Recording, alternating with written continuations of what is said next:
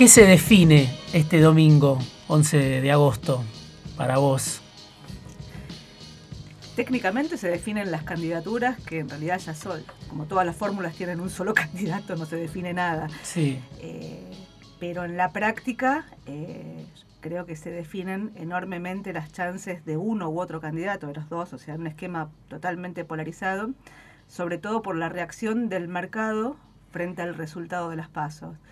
Eh, un mercado que está mirando en forma binaria eh, a un candidato y al otro, y que estaría dispuesto a financiar una transición ordenada si Macri es reelecto, y que a priori le va a pedir a Alberto Fernández este, una enorme cantidad de pruebas para financiarlo, y en una transición que se puede tornar desordenada, sobre todo si, los vencimientos de corto plazo no se pueden refinanciar la deuda, eh, y si eventualmente para manejar la dinámica cambiaria, el Banco Central vende dólares. El mercado, ¿qué, le pediría a Alberto Fernández para financiarlo y, cómo lo financiaría, no? A ver, el problema es que estás en campaña. O sea, estás en campaña y Alberto Fernández no tiene ningún incentivo a estabilizar el mercado, porque si el mercado se estabiliza, este, sus chances se reducen. O sea, las chances de Alberto Fernández aumentan si la economía se le desestabiliza a Macri. Y se reducen si la economía se estabiliza. O sea, así como Macri sube y baja en función de la dinámica del tipo de cambio y logró mejorar sus chances electorales cuando el fondo finalmente en, dio permiso. de abril dio permiso para intervenir y después se combinó con una dinámica financiera global, ¿no? digamos, donde ingresaron capitales emergentes y un armado político distinto, bueno, se desestabiliza si el dólar se mueve rápido.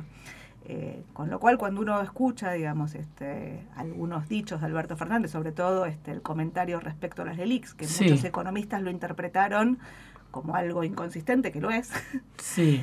Eh, claramente el comentario, este, lo que dijo fue que en términos económicos, ¿no? el costo de oportunidad de las LELIX, o sea, lo que se paga en intereses de un mes de la LELIX era equivalente a lo que costaba el programa que él había propuesto para financiar medicamentos. Sí, estos 19 mil millones de pesos. Es inconsistente porque, de nuevo, digamos, lo que paga el, el balance del Banco Central, no, digamos, lo que se ahorra el Banco Central no es este financiamiento para el fisco, pero aparte, digamos, hoy la tasa de interés que está pagando el Banco Central tiene un único objetivo que es sostener el tipo de cambio, que es lo que sostiene las chances electorales de Macri. Entonces, este, Vos decís en uno de tus informes es una apuesta de cortísimo plazo la del gobierno como siempre, o sea, en los años electorales este, las apuestas son de corto plazo. O sea, cuando uno mira el zigzag en el cual entró la economía desde 2012, donde crece en los años electorales y cae en los no electorales, bueno, siempre en los años electorales hubo una apuesta de corto plazo y el único mecanismo que tienen los gobiernos en, Argentina cuando te, apareció la restricción externa, eh, sobre todo no, a partir de 2012, de, de, impulsar el consumo y moderar la inflación en el año electoral, es atrasando el tipo de cambio. La diferencia es que Cristina en 2015 lo hizo con el cepo. Sí. Y Macri en 2017 lo hizo con el mercado jugando abiertamente a favor, eh, con ingreso de capitales. Eh, hoy estás en una situación donde el Fondo Monetario te está apuntalando, porque si no tu ajuste hubiera sido mucho mayor, eh, sin acceso al mercado de crédito, y con un mercado de crédito que mira en forma, de nuevo, en forma binaria. Eh, entonces, la estrategia del gobierno es básicamente que el dólar se mueva lo menos posible, que el salario le gana a la inflación, o sea, desajustar lo ajustado. ¿Eso está pasando? Está pasando. El dólar vale lo mismo que valía eh, en, en, abril. Sí. Ahora sí, subió y bajó, pero... Pero en términos reales, cuando vos mirás el, el, pico del tipo de cambio, cuando tuviste el salto cambiario de, de agosto de 2018, sí. eh, el dólar pasó en un día de 30 a 40, eh, ese, ese tipo de cambio real, el tipo de cambio real es comparando el dólar contra, con el peso contra el dólar. Sí, era un 40% más alto. Peso contra dólar, este, sacando las dos inflaciones. Argentina tiene una inflación que es, digamos, este, la inflación de Argentina en un año es equivalente a la de un mes en Estados Unidos, digo, a dos veces en, este pico. en ese momento tienes un tipo de cambio de dos contra uno al final de la convertibilidad y contra un tipo de cambio a 46 hoy de, de 1,60. hoy el tipo de cambio se atrasó, o sea, pasó de, de 2 a 1,60 como contracara de que el dólar pasó de 42 a 46, pero que la inflación acumulada en el periodo, de hecho la inflación acumulada en, lo que va del año es 23%, que es lo que el fondo decía que iba a ser la inflación para todo, el, año. Sí. La que habla es Marina Dalpolleto, economista, directora de la consultora EcoGo, que es una de las consultoras que más predicamento tiene en el mercado, también en gran parte de la política, este, atentos los fondos de inversión, los bancos de inversión, el gobierno también, a los informes periódicos que eh, genera EcoGo, que era la consultora fundada por Miguel Bain en su momento, ¿no? En realidad la fundamos juntos. La fundaron juntos. Pasa que era una especie de sociedad capital trabajo donde, bueno, los roles ¿Quién trabajaba? ¿Quién trabajaba? Sí, y el último informe se llama A todo nada, la moneda está en el aire, muy pertinente en este clima previo a las PASO. Te preguntaba por si se estaban recuperando los salarios porque los indicadores también de consultoras privadas como Nielsen o como Cencia marcan que el consumo no repunta, ¿no? Pese a los anabólicos, a la hora 12, a una serie de dispositivos que el gobierno desplegó a la manera kirchnerista, digamos, yo le llamo populismo de emergencia. Sin embargo, si bien aumentaron las ventas con hora 12, aumentaron las ventas incluso de, de autos cero kilómetros, cuando mirás el consumo, por lo menos el consumo, eh, sí, el consumo masivo, el consumo de alimentos, no se registra una recuperación. Sí, a ver, no, lo que pasa es que venís de un hecatombe, o sea, el año pasado el, la inflación, el año pasado el salto inflacionario fue seguido muy por detrás los salarios, la pérdida en capacidad de compra los del año pasado estuvo en la, en la zona del 14-15%, y este año las estadísticas que tenés hasta abril todavía no se ve una recuperación. Si uno proyecta las estadísticas de salario en función de las paritarias, sobre todo para el segmento formal de la economía, con la dinámica inflacionaria contenida por el atraso cambiario, lo que empezás a ver es una mejora marginal que probablemente los promedios esconden diferencias, no se está viendo reflejado en lo que son las ventas de consumo masivo, sí se empieza a ver un reflejo en la dinámica de las ventas eh, en lo que tiene que ver con durables, autos, motos, electrodomésticos, e incluso algo de textiles. Y ahí no tanto Los sectores más golpeados, ¿no? En realidad son sectores, si vos mirás las caídas que tenían, este, autos estaba cayendo 50, motos caía 70, este, electrodomésticos caía 30 y textiles caía 20 y pico. Bueno, las caídas interanuales las seguís teniendo. En el margen, desde que en junio arrancó la hora 12, las ventas en el margen mejoraron, las caídas interanuales siguen siendo muy significativas. Mi sensación es que eso tiene impacto sobre este, el capital de trabajo de las empresas, digamos, nadie está tomando decisiones de reponer stocks. O sea, lo que estás es desarmando stocks, eso no tiene necesariamente impacto sobre la economía, sobre el producto o sobre las importaciones, sí tiene impacto sobre te diría dos cosas. Por un lado, el capital de trabajo, si querés, y mejora un poco la situación financiera frente a tasas de interés muy altas. Sí, 63. Y, sobre todo desde el punto de vista de las expectativas de consumo. O sea, no importa tanto qué es lo que pasa con el consumo, lo que importa es qué es lo que pasa con las expectativas en el año electoral.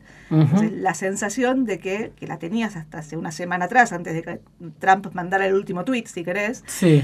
eh, después del movimiento de la Reserva Federal, eh, vos lo que veías era una mejora. Eh, la, idea de que la inflación había hecho este techo y que desde marzo la inflación todos los meses bajaba y que la recesión ¿no? había hecho piso y que la economía estaba empezando a mejorar lo veías reflejado en las encuestas de consumo, de, expectativas de consumo, no en los indicadores de consumo, y lo veías reflejado en las expectativas políticas. ¿no? Sí, la semana que viene, bueno, vamos a tener el, dato de inflación que seguramente quedará muy condicionado por el resultado de las PASO, ¿no? Pero para el gobierno, y ustedes creo que también en EcoGo planteaban un número más cerca de 2 que de 3. O... Nosotros, estamos, nosotros medimos. Sí, julio, ¿no? Pedimos todas las semanas. Este, julio nos dio 2-3. Eh, y, agosto venía relativamente bajo en el arranque. Hay que ver, digamos, qué es lo que pasa con esta dinámica cambiaria y bueno, y cómo se van eh, dando las expectativas hacia adelante. O sea, tuviste un corrimiento del tipo de cambio originado de nuevo, una ganancia financiera muy alta que se había dado desde que el gobierno estabilizó el tipo de cambio y cambiaron las expectativas políticas. Entonces había una toma de ganancias precautiva frente, digamos, a un resultado electoral, de nuevo, donde la moneda está en el aire y nadie se te anima a decir quién va a ganar o, o cuál va a ser la diferencia, porque digo, lo más probable es que gana Alberto Fernández, pero la discusión es por cuánto y si está cerca del 45 y qué es lo que pasa en la provincia de Buenos Aires y qué es lo que fue. O sea, bueno, después vamos, el lunes se va a escribir una nueva narrativa eh, después del resultado. hoy lo que está viendo el mercado es, digamos, si la diferencia es chica, si las chances de Alberto, si las las chances del gobierno de remontar un resultado negativo en el en, las pasos eh, están entonces, digo, el mercado va a reaccionar favorablemente y probablemente esto se normalice. Mientras tanto, digo, si no están, va a ocurrir lo contrario, con lo cual precautoriamente hubo una toma de ganancias que se aceleró después de la decisión de la Reserva Federal del miércoles pasado de bajar menos la tasa de interés y la sobrereacción de Trump de poner la aranceles a China, la devaluación del yuan y todos los movimientos que estamos viendo ahora que están generando, digamos, una volatilidad muy alta. Eh, en los mercados de acciones, pero también en las monedas, y un banco central que está de alguna forma convalidando el movimiento del tipo de cambio en función de qué es lo que pasa con, sobre todo con Brasil. Eh, por eso digo, lunes los escenarios pueden ser muy distintos.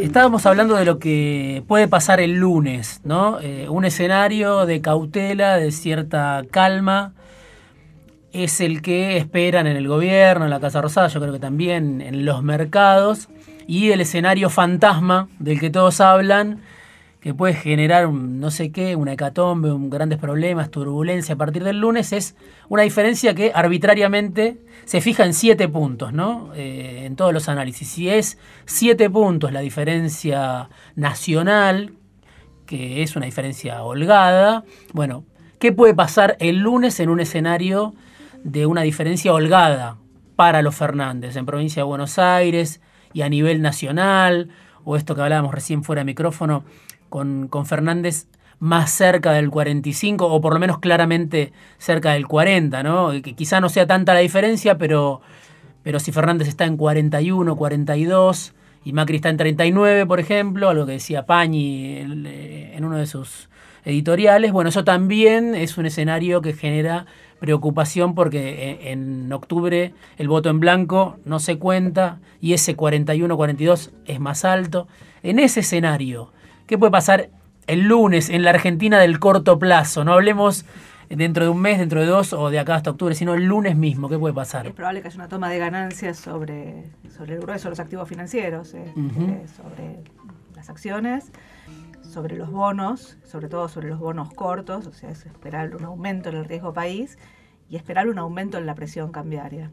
Eh, y ahí lo que va a haber que ver es cuál es la reacción del Banco Central frente a ese aumento en la presión cambiaria. De nuevo, pensando en que la dinámica cambiaria es la que les define eh, la transición y las chances de darse vuelta. Y ahí hay una doble lectura, ¿no? Hay una lectura que lo que te dice es que si si la inestabilidad financiera generada por un resultado favorable a Alberto Fernández puede eventualmente ayudar al gobierno en la medida que la sociedad perciba que Alberto Fernández es más ajuste que, una eventual reelección de Macri. A mí yo tiendo a pensar que, la inestabilidad financiera perjudica más al gobierno que, que a la oposición. Claro.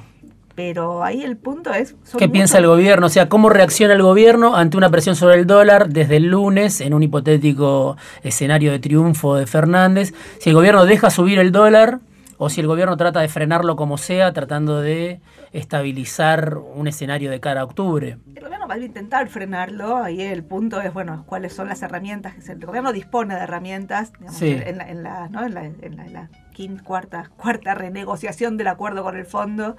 El fondo lo habilitó este, a intervenir en el mercado de futuros. Eh, a junio la posición, lo que podía vender de futuros eran 6.600 millones, 3.600 de posición vendedora, más 3.000 que tenía comprados en el mercado. Hoy es un poco menos, algunos hablan de que es 4.600 millones, o sea que todavía tiene una capacidad de intervención. En el mercado spot, en el mercado de divisas, este, por ahora el, Banco Central no entregó divisas desde el segundo acuerdo, desde que arrancó el segundo acuerdo con el fondo. Ahí, de nuevo, este, mi sensación es que si empieza a vender dólares, este, la dinámica se te pueda acelerar. O sea, lo ideal sería que pueda, que pueda manejar la presión solamente este, con el mercado de futuros, que fue lo que estuvo haciendo hasta ahora. desde que arrancó la inestabilidad hace 10 días atrás, 15 días atrás. O sea, vos decís, el gobierno tiene, el Banco Central tiene cierta capacidad de fuego, una autorización del fondo para este, tratar de contener al dólar. Ahora, ¿qué importancia le das al tema reservas netas? ¿no? Que en el último informe de EcoGo dice está alrededor, alrededor de 20 mil millones de dólares. No son esos 68, creo que, que, son las reservas brutas que cada tanto muestra el gobierno, sino que son 20 mil millones porque el resto o son de los bancos, o es del swap chino, o es parte del préstamo del fondo. Bueno, no es nuestro, digamos. Eh, hoy en una nota, o ayer en una nota, Maxi Montenegro dice las reservas netas son 16.500 millones de dólares. Bueno, o sea que cada vez es el cálculo más pesimista. Digo, ¿qué importancia tiene eso a la hora de los bifes, digamos, a la hora de una eventual eh, corrida, una eventual presión, esa fuerza neta que le queda al Banco Central? Nosotros la definición que tenemos no es exactamente la del fondo, de hecho el, fondo... Eh, originalmente en los acuerdos tenía un objetivo de reservas netas que te definía cuál era tu intervención. En el último acuerdo del fondo puso un objetivo de reservas netas móviles a la intervención, con lo cual en realidad si vendés dólares, este, el objetivo baja, es medio un absurdo. Sí, después vamos a hablar de las piruetas del fondo que habla. Más allá de eso, eh, nosotros lo que tomamos son las reservas totales, le restamos lo que son encajes este, de los bancos, o sea, la mitad de los depósitos en dólares en el sistema financiero está encajada dentro del Banco Central y eso no, no forma parte de lo que puede usar el Banco Central para intervenir. Aunque se cuenta como reservas del Banco Central. Se cuenta como reservas del Banco Central, le restamos el swap de China, que son 18 mil millones de dólares, 17 mil son los encajes, y restamos el remanente del préstamo, de, lo, que el fondo le dio a la Argentina, que la Argentina todavía no usó o para pagar deuda en dólares o para vender dólares en el mercado cambiario, lo que el Banco Central está, perdón, el Tesoro está haciendo desde marzo, desde abril, cuando el fondo lo autorizó a vender 60 millones diarios. Sí. Eh, entonces, lo que te quedan son 21.700 millones. ¿sí? Esos 21.700 millones, por ahora, están ahí. No se tocaron desde que arrancó el acuerdo con el fondo. De hecho, subieron un poquito porque parte de la suscripción de unos bonos en pesos, de las LECAPs, se habían hecho con dólares y esos dólares los compró, los compró el Banco Central del Tesoro. Entonces, subieron de 20 a 21.200 este, hace, las reservas netas. Las reservas netas ahora están ahí. Eh, sí, algunos dicen, por ejemplo, se, se fue la mitad en los últimos días del último desembolso del fondo, por ejemplo. De nuevo, a ver, este, Argentina está fuera del mercado de crédito, el Fondo Monetario te está dando los dólares para que pagues deuda, digo, lo que estás haciendo es pagando deuda con los dólares del fondo. Entonces, si, si, no se te fuera, no pagaría la deuda, o sea. Eh, pero de nuevo, estás en campaña, o sea, mm, este, la verdad es que los títulos que uno puede armar este, pueden asustar mucho o poco. Eh, eh, bueno, no asustemos mucho entonces. ¿Qué, garantía le, ofrece hoy Macri al mercado? ¿no? Porque ahora este, vamos a hablar del corto plazo, estoy, estoy pensando también de la elección de este domingo. ¿Qué garantía le ofrece este Macri eh, a esta altura, después de tres años y medio, para lo que el mercado quiere, que yo creo que son, eh, no sé, más ajuste o reformas de ortodoxas o reforma laboral, reforma previsional, no sé, como e-, ese... Yo lo primero que diría es... Ese pliego de demandas que está eh, presentado por el mercado. Es como contracara del ajuste. O sea, Argentina se le cortó el crédito en 2018, a principios de 2018, una economía que estaba sobreexpandida. Sí. ¿sí? Y que tenía serios problemas de competitividad, donde las exportaciones estaban prácticamente estancadas. Sí. Eh, como contracara de ese corte del crédito, el gobierno fue al Fondo Monetario, el Fondo Monetario lo financió, o sea, el acuerdo con el fondo, entraron dólares en la Argentina, parte de esos dólares fueron a financiar la salida de capitales. Ahora, a un año y medio de, ese shock, la economía está mejor en términos de los fundamentos, ¿sí? o sea, el déficit de cuenta corriente pasa de 5 puntos del producto a 2 puntos y medio, el déficit fiscal pasa de 4 puntos del producto antes de intereses, 7 y medio antes de, 7 después de intereses, a, un déficit que el año pasado fue 2,6 y este año el gobierno se compromete a cero, pero en realidad va a ser un poco más. Eh, ¿A cero con intereses o sin intereses? No, a cero sin intereses, más los intereses, que de nuevo son tres puntos y medio, de los cuales de mercado son dos puntos y medio. Después tenés este, precios relativos que si querés están más ordenados, el tipo de cambio es más competitivo, o sea, la- la- los flujos mejoran, el balance del Banco Central también mejora, porque tenías 12 puntos del producto de pasivos remunerados, es lo que eran las LEVAX en ese momento, hoy son 6 puntos del producto, mejoran como contracara de la licuación. Eh, Estas son las, contra- las LELIC. las LELIX. Ahora, Sí. como contracara de la licuación, la gente no quiere pesos. Entonces, para quedarse con pesos, la tasa de interés tiene que ser exageradamente alta. Y la verdad que la Argentina tiene una inercia inflacionaria muy alta y además es contractual. O sea, tenés cada vez más contratos en la economía indexados al pasado o al tipo de cambio. Entonces, vos decís, la verdad que la economía ajustó, pero digo, no es el ajuste que tuviste en 2002, después de la deva- salida de la convertibilidad, donde ruptura de contratos mediante. Sí. Argentina pasó de tener déficit fiscal y externo a tener superávit fiscal y externo. Hoy todavía Argentina tiene déficit externo con una composición distinta, tiene paga más intereses y tiene un superávit comercial más alto que el que tenías en 2015. Eh, tiene todavía déficit fiscal financiero, pero además tiene una estructura del gasto público que está indexado al pasado, tiene una promesa de baja de impuestos que hace que el año que viene, para cumplir con la meta del fondo, que es un punto de superávit, Sí. El fondo la cumple este, haciendo una- un- de nuevo unas piruetas donde dice que la presión impositiva, o sea, cuánto recaudas en función del producto, te aumenta un punto y medio, lo cual no es consistente porque vos tenés el año que viene ajuste por inflación en ganancias, tenés baja de impuestos al trabajo. Las tenés- retenciones supuestamente las tienen que bajar. Se, se te van licuando, eh, o sea, te- tenés una, digamos, una dinámica que para pensar que te aumenta un punto y medio, tenés que tener un aumento en la formalización de la economía que es difícil de pensar. Y tiene por el otro lado una, una, una baja del gasto de 0,2 solamente, pero que también resulta inconsistente porque tenés el, el 60% del gasto, que son las prestaciones previsionales, están indexadas al pasado. Pero no solo eso. Por eso la reforma previsional que hizo Macri, que tanto costó, que para algunos fue el comienzo de- del fin del, del apogeo de Cambiemos, a, a poco del triunfo electoral que fue fuerte, fue contundente en 2017, esa reforma previsional que tanto costó, que tan traumática que fue para el gobierno, para gran parte de la sociedad, no sirvió de acuerdo A ver, eh, a lo que plantea el mercado o a las necesidades fiscales de un programa eh, que yo insisto, digo, es un programa por, por- por el andarivel de la ortodoxia, ¿no? Decir, bueno, hay que ajustar un poco más, hay yo que... diría que la ref- a ver, digo, el gobierno, de nuevo, para mí llegó en 2016 con un diagnóstico equivocado. Hmm, eh, tenía decidores de política este, que se manejaban en forma independiente. O sea, tenías a Aranguren corrigiendo tarifas y a Sturzenegger este, corrigiendo, tratando de bajar la inflación. Este, y, no, Sí. no, no- no había una política consistente. y Tenías una política fiscal que, se, se desordenó. Entonces, 2016 fue, si querés, este, llegaron y aument- si querés, se, se aumentaron los desequilibrios en vez de corregirse. ujú, 2017 había que ganar las elecciones, con lo cual Sí. se vuelven a aumentar los desequilibrios. sí, 2017, en después de octubre, cuando Macri gana, ¿te acordás cuando Macri hablaba del reformismo permanente en ese momento? sí, La verdad que eh, eh, ellos intentan corregir.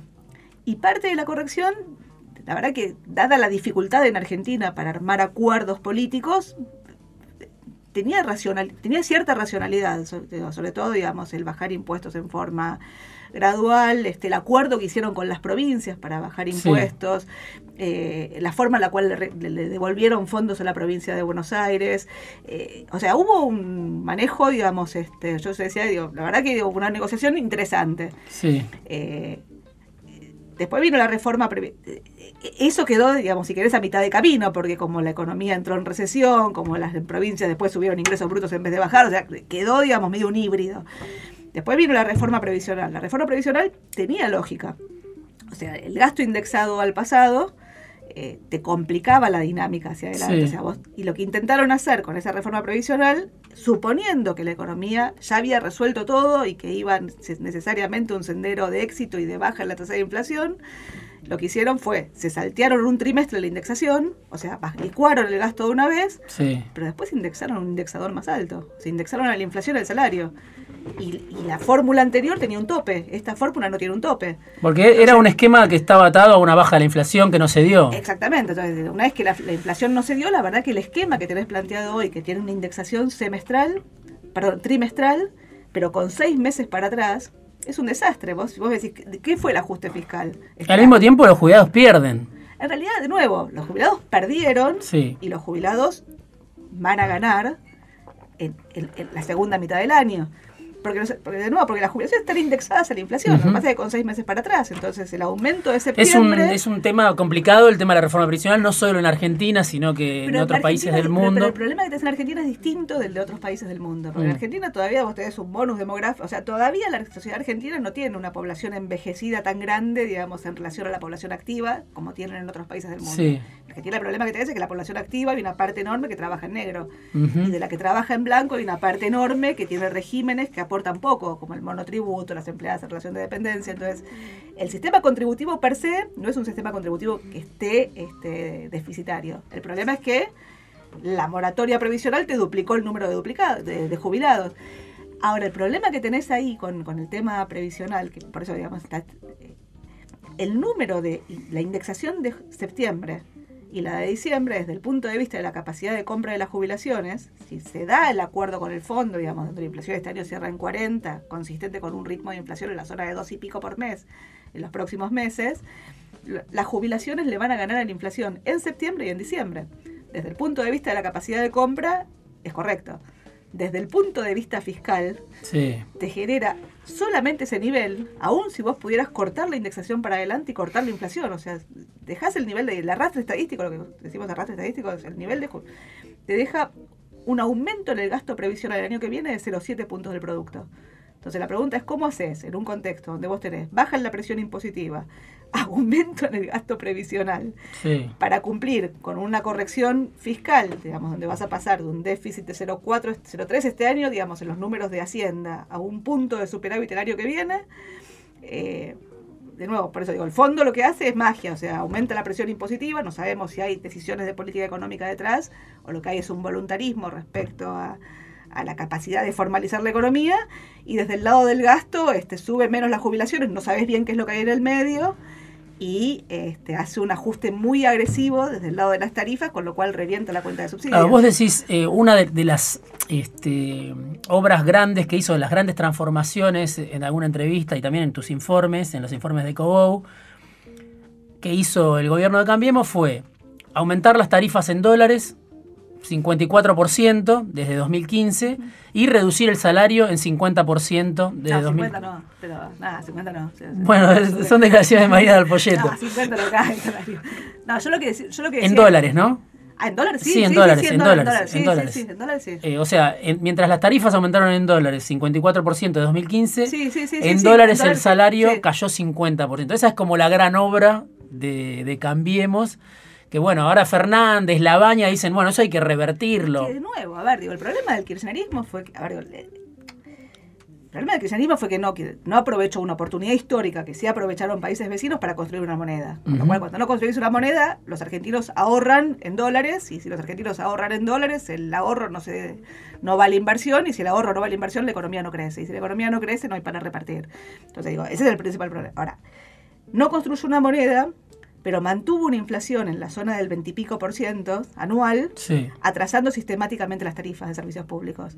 Entonces, el atraso tarifario que uno miraba a fin de 2015, o sea, es un ejercicio teórico, pero si uno hubiera querido poner las tarifas de fines de 2015 en los niveles de 2001, suponiendo que esos hubieran sido niveles de equilibrio, eso te implicaba bajar 20% la capacidad de compra de los salarios y subir 20% los costos de las empresas. Bueno, eso en, democracia es muy complicado. Hmm. Ahora, al mismo tiempo, vos tenías que devolver la rentabilidad a los sectores generadores de energía porque y tenías que subir las tarifas, porque la, contracara del atraso tarifario tenía por un lado que haber eh, la descapitalización energética, o sea, Argentina había este, entrado a tener déficit externo, digamos, en energía, tenía un superávit de 6 mil millones en 2006, tuvo un déficit de 6 mil en 2000 2015, 2015 no, 2013, antes de que se caiga el precio del petróleo, pero al mismo tiempo este, tenías un impacto fiscal, o sea, digamos, el grueso del déficit. Sí, había mucha plata en subsidios. La, agenda de subir tarifas la, tenía que haber hecho cualquiera que llegue. Sí, sí. O sea, no había dudas. Por eso. era cómo subías tarifas. Ahora, ahora, ahora no te pasaste ahí, el ajuste no está, el centro del ajuste no está ahí. Yo lo que creo. Subsidios y, salarios, digamos, tarifas y salarios. La discusión de las tarifas es para dónde ibas. Y las tarifas sí, o sea, digo, si vos miras desde el punto de vista fiscal, todavía estás pagando cerca de un punto y medio mm. de subsidios. Sí.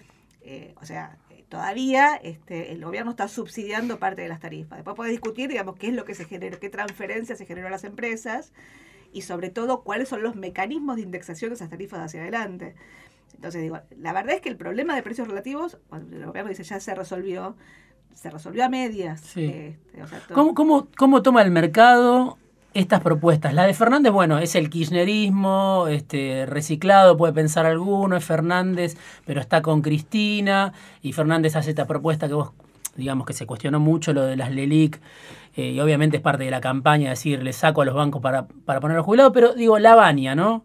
Que es que una especie de hijo menor del kirchnerismo en esta discusión, porque yo lo escucho a Lavagna y dice básicamente lo mismo que Fernández, más allá de que diga la economía está frenada no desde que llegó Macri, sino desde hace... Desde 2012. Por eso. La Baña remarca que, que en el segundo gobierno de Cristina no hubo crecimiento, que la ecuación fue mala, o sea, eh, cuestiona mucho el segundo gobierno de Cristina. Ahora, cuando uno escucha sus propuestas, él dice hay que ponerle eh, plata en el bolsillo a la gente, ¿no? Ese, creo que es la consigna principal y además la renegociación con el fondo, ¿no? que esto es impagable, esta deuda, en, los plazos que acordó el gobierno. ¿no? Pero te pregunto por, la idea esta, eh, ¿cómo ves la propuesta de Lavania? Eh, que plantea hay que ponerle plata en el bolsillo, porque por un lado uno ve la propuesta de Macri, hacer, que lo dice el presidente, ¿no? Hacer todo lo mismo, pero más rápido, que lo toma también eh, la oposición para cuestionarlo. Pero digo, Lavania, que ha sido muy crítico del, del kirchnerismo, no plantea también, por otro lado, por la idea del mercado interno, por la idea de recuperar poder adquisitivo, la idea de recuperar el consumo, ¿no? O sea, toda una espiral este, que uno puede plantear, se ejecutó en el 2002 con la baña, hasta el kirchnerismo, que puede plantear algún economista como Miguel Peirano, que puede plantear otra, otra, otra matriz, pero es la de la baña, ¿no? Sí, a ver. Eh, de nuevo, la, Argentina está atrapada, si querés. Hmm. Está atrapada porque no genera los dólares suficientes para, vivir. Eh, y depende del financiamiento externo. O sea, si el financiamiento externo se corta, el ajuste macroeconómico es mayor. La posibilidad de impulsar el mercado doméstico, digamos, en Argentina vos impulsás el consumo poniéndole plata a la gente, eh, y eso te genera demanda de dólares lo cual te aumenta el desequilibrio externo. sí, eso le pasó al kirchnerismo muy claramente en los últimos años. Bueno, el kirchnerismo lo pudo hacer hasta 2011, en 2011 se agotaron los dólares, se quedó sin, digamos, no quiso ir al mercado de crédito en ese momento, después lo intentó pero no pudo, sí. Eh, y, la economía está estancada. Entonces, la verdad que crecer vía mercado interno eh, es difícil de pensar si no generás este, exportaciones. El problema es que generar exportaciones, sí. bueno, te requiere, si no generas cambios estructurales que te permitan mejorar la competitividad de la economía en los sectores donde tenés ventajas competitivas, eh, el problema que vos tenés es, bueno, las exportaciones no van a crecer, o sea, o tenés que tener salarios muy bajos para que las exportaciones crezcan. O sea, Argentina en 2002, 2003 era competitiva porque tiene un tipo de cambio recontra alto pero además tiene una presión impositiva menor, venía de un stock de capital más alto, digamos, si querés, heredado de las inversiones, sobre todo en energía, que habías tenido en los 90, o sea, tenías capacidad para hacer políticas, de hecho tenías que hacer políticas expansivas, tenías cuatro puntos de superávit fiscal, cuatro puntos de superávit externo, y tenías una capacidad ociosa que era la mitad del producto.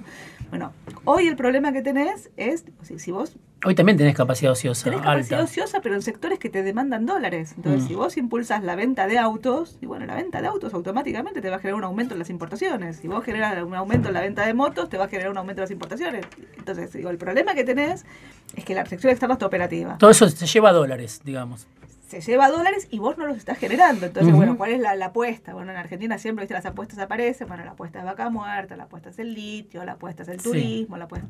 Pero cuando vos mirás este, la, la, la Esos son pequeños oasis de la economía. Son pequeños oasis que te generan dólares pero que no te generan empleo, con lo cual no te generan gobernabilidad. Por eso la agenda de la política, digamos, se fue...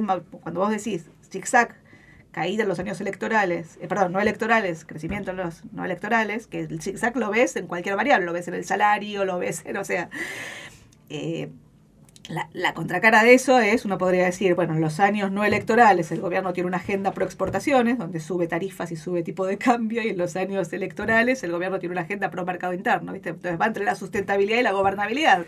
El problema es que entre la sustentabilidad y la gobernabilidad, cada vez que tratabas de ir a la gobernabilidad gastabas más dólares. Me estoy quedando sin tiempo, pero te hago una última pregunta, a ver si me la puedes responder brevemente. ¿Cómo te imaginas una convivencia, una eventual convivencia de Fernández con el fondo? ¿no? Porque eh, Fernández aparece casi como aliado de los fondos de inversión, diciendo yo les voy a pagar a todos, pero aparece más eh, tiroteado, más en discusión con el fondo que dice, bueno, está financiando a Macri, no está financiando a la Argentina. ¿Cómo, cómo te imaginas una eventual convivencia. Es posible, obviamente tendrá que serlo si, si gana Fernández, porque el fondo no se va a ir. Yo diría tres cosas. lo primero es Alberto Fernández está de campaña. Hmm. En una campaña no le puedes pedir que te dé, que te dé definiciones. Lo segundo que diría es el gobierno sí está financiando el gobierno de Macri. O sea, el, fondo. El fondo está, digamos, este, objetivamente, digamos, tiene un objetivo político el fondo. Pero al mismo tiempo tiene hundido en la Argentina, este, va a tener hundido en Argentina un enorme, o sea, Argentina va a ser el principal este, deudor del Fondo Monetario.